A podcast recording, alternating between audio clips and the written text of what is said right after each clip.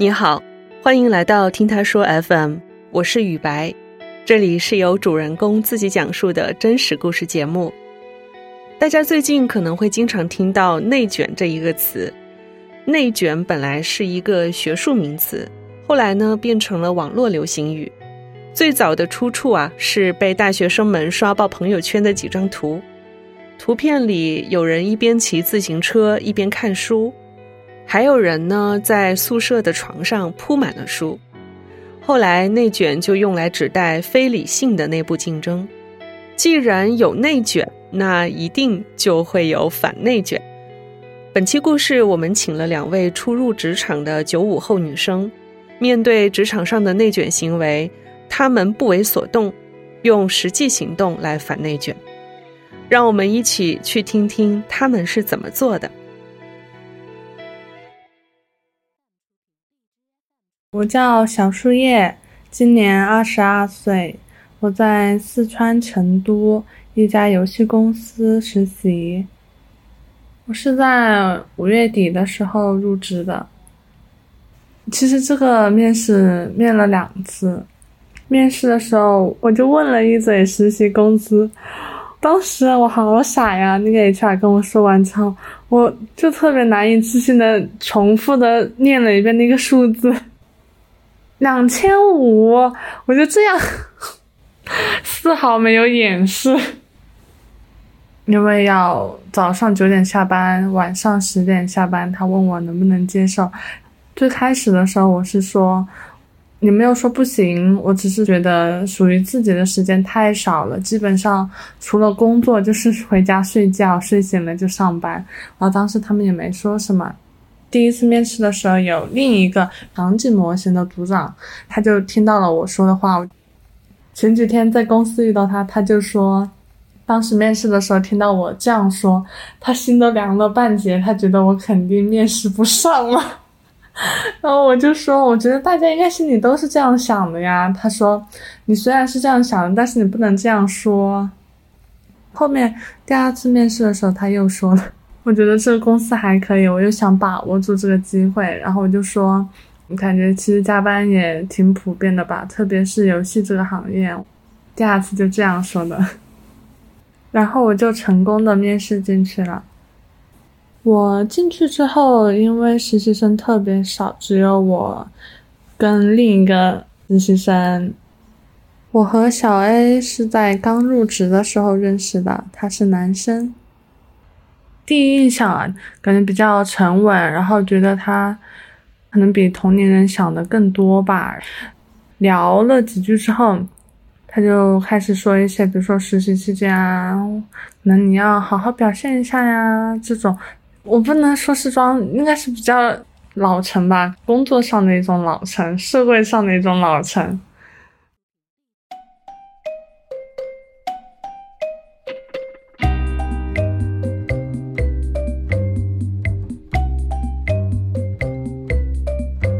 第一天上班的时候，他就说：“你知道我们几点下班吗？”我说：“十点呀。”他说：“那下班会准时走吗？”我说：“走啊，都十点了还不走，你要几点走？”我的，他说：“要是组长他们没走，你敢走吗？”我说：“走吧，我们也没什么事情。”他说：“呃，我们现在在实习期，我们还是。”要表现好一点，完走太早了可能不太好。你就看公司的那个聊天软件上面，看这个前缀，如果他在办公室在用电脑，前缀就会变成中网、内网或者外网。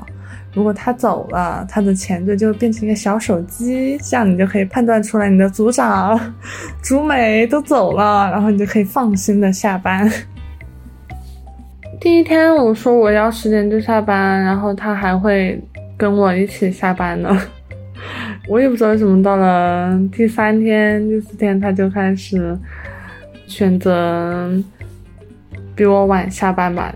比如说我下班的时候，我看到组长还没下班，但是我觉得十点到了，我也没有什么紧急任务，我该走我就走了。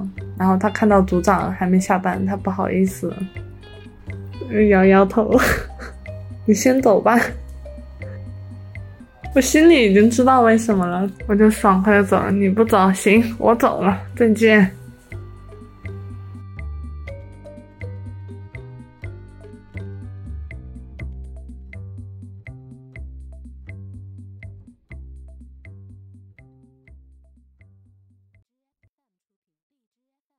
我只是觉得他选择了一个特别世俗的一种方式去在实习期间表现吧。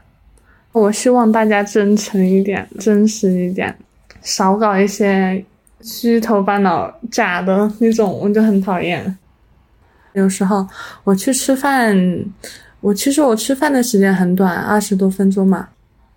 我去吃饭的时候，他在座位上；我吃完饭回来，他还在座位上。都不知道他有没有吃饭。比如说我们该午睡了嘛，他午睡就提前醒来，开始打开电脑，开始做东西。他其实就坐在我旁边的旁边一个座位。有时候我还没睡醒，我就可以听到他的鼠标已经在响了，他已经开始工作了。最开始那几天啊。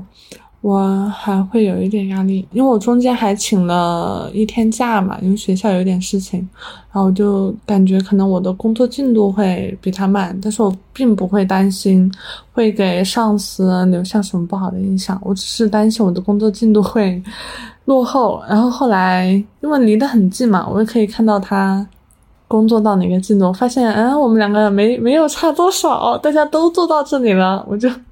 没有担心了，我就继续准时下班，没有任何负担。我跟他的对比就很明显，一个到点就走，一个为了工作加班到那么晚才走，他肯定超开心的。没有人跟他竞争啊，我又不跟他竞争这种东西，他肯定超开心。小 A，他现在内卷的目的就是为了可以。在实习生竞争中可以顺利转正，我觉得这个就是他的目的吧。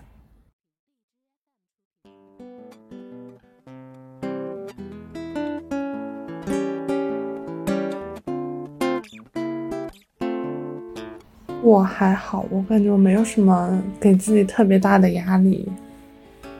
我觉得该证明的时候你就证明，哎，不想为了。为了假装有上进心而去搞一些内卷之类的东西吧。我是一个不想太违背我内心意愿的人。如果说到时候公司说觉得这个同学他天天加班呀，付出更多，感觉他这个人更适合我们公司，那我觉得可能就是这个公司他的文化跟我不合适。我就算在这个公司干下去，干不了太久吧，我觉得。那我可以换一个工作也没关系，换一个适合我的，换一个跟我观点相符的公司，然后我可以一直换，一直换，我都无所谓，因为我没有什么生活压力，就是比如说我现在成年了，可能以后会面临什么。结婚啊，生小孩啊，我都，我觉得三十岁之前我根本就不考虑这些，以后也不太会考虑。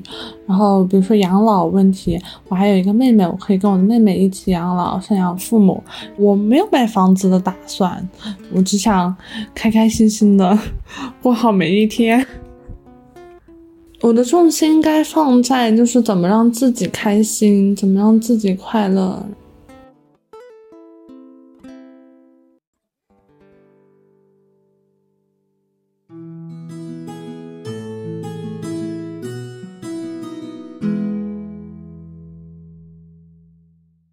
我叫空小空，然后目前在深圳工作，是一名乘务员，今年是二十三岁。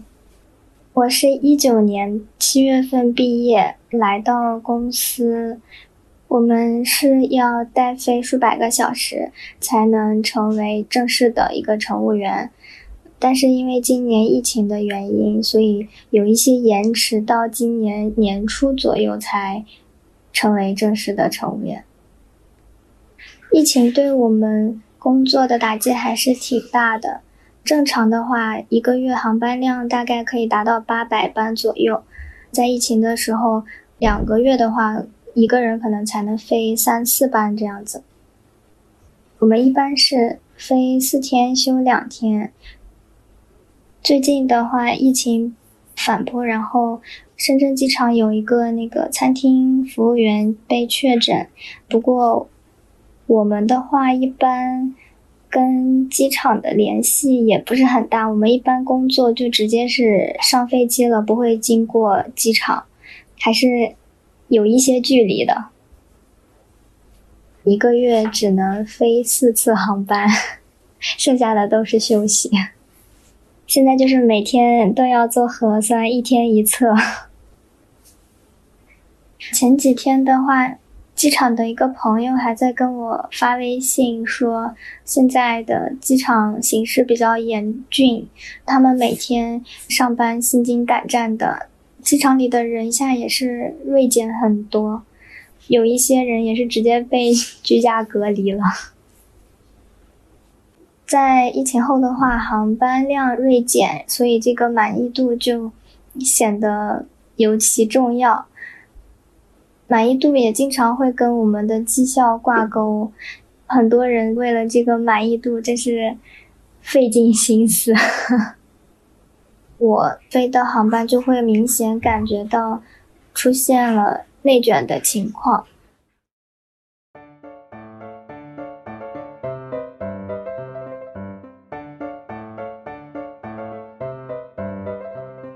平时对于高端旅客，我们都是按照手册流程去工作的。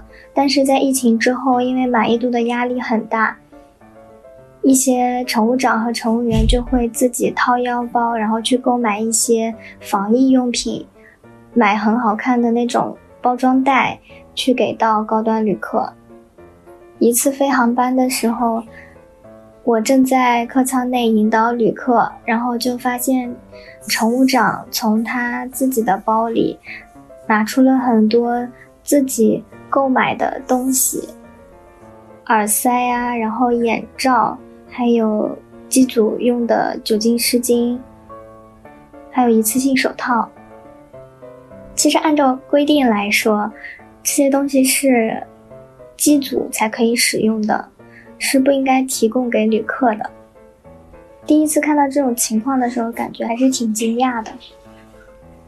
自从那次之后，每次飞航班就会看到各种各样的这种防疫包物品出现在高端旅客的身边，在此之后吧，也就会成为一种默认的行为。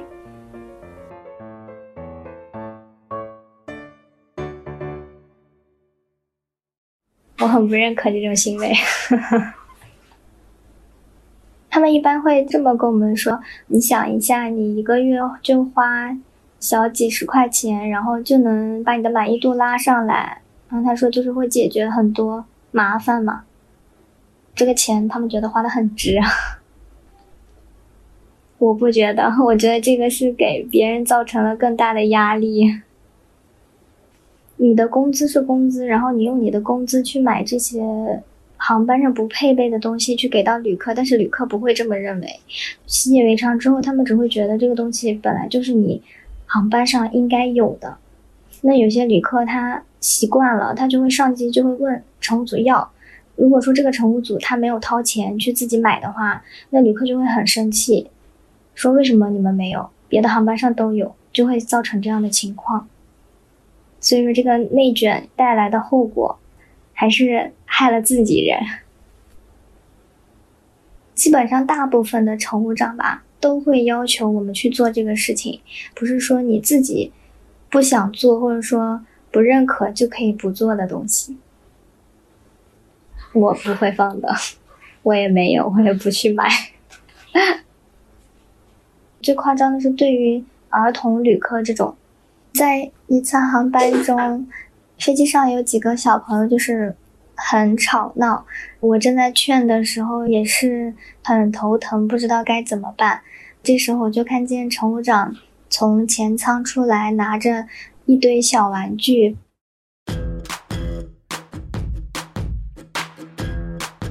就有飞机呀，或者说那种小火车之类的，拿到小朋友的跟前，就跟他们说，在飞机上表现的很好呀，这个就是送给你的礼物。小朋友旁边那个家长也特别高兴，小朋友接过礼物之后玩了起来，就没有再哭闹了。啊，我看到的时候就觉得非常震惊。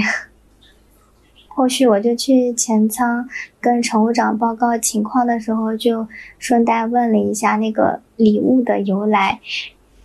乘务长就跟我说是自己在网上购买的，他还给我展示了很多他箱子里各种各样的玩具，一半都塞满了玩具。他还跟我说，他这个都不算什么。说有的乘务员直接买那种，就是像毯子一样可以收起来当靠枕的，会去给高端旅客提供。由于小礼物能给我们带来的满意度并不多，然后效果也不是很明显，所以就愈演愈烈，在。开准备会的时候，就会有一些乘务长做明确要求，说每一个乘务员今天执行这个航班上，一个人必须要到五到十个这样的满意度，需要把座位号都记录下来。当我听到的时候，我是内心很抗拒的，迫于领导的威压，我没有办法，只能去执行。其实大部分旅客都是很好说话的，然后他对于我们工作也非常理解。我去要的话，基本上都会成功，还没有碰到那种不愿意的。但是我听说过一个事情，有个旅客他落地的时候，他拿手机就会收到满意度的短信，乘务员就看到他准备打，然后就去跟他聊，完了之后。那个旅客好像当时是打的满意还是怎么着，然后后面直接投诉了，就说乘务员一直盯着他的手机，然后让他打满意，然后然后所以就是因为好像是因为这种类似的事件，然后公司才开始下整改。公司内卷越来越严重的话，我是不会去赞同这种行为，然后也不会去执行这种行为，可能匿名举报吧。嗯，如果这个内卷行为会危害到我的话，那我一定会把这个反内卷贯彻到底的。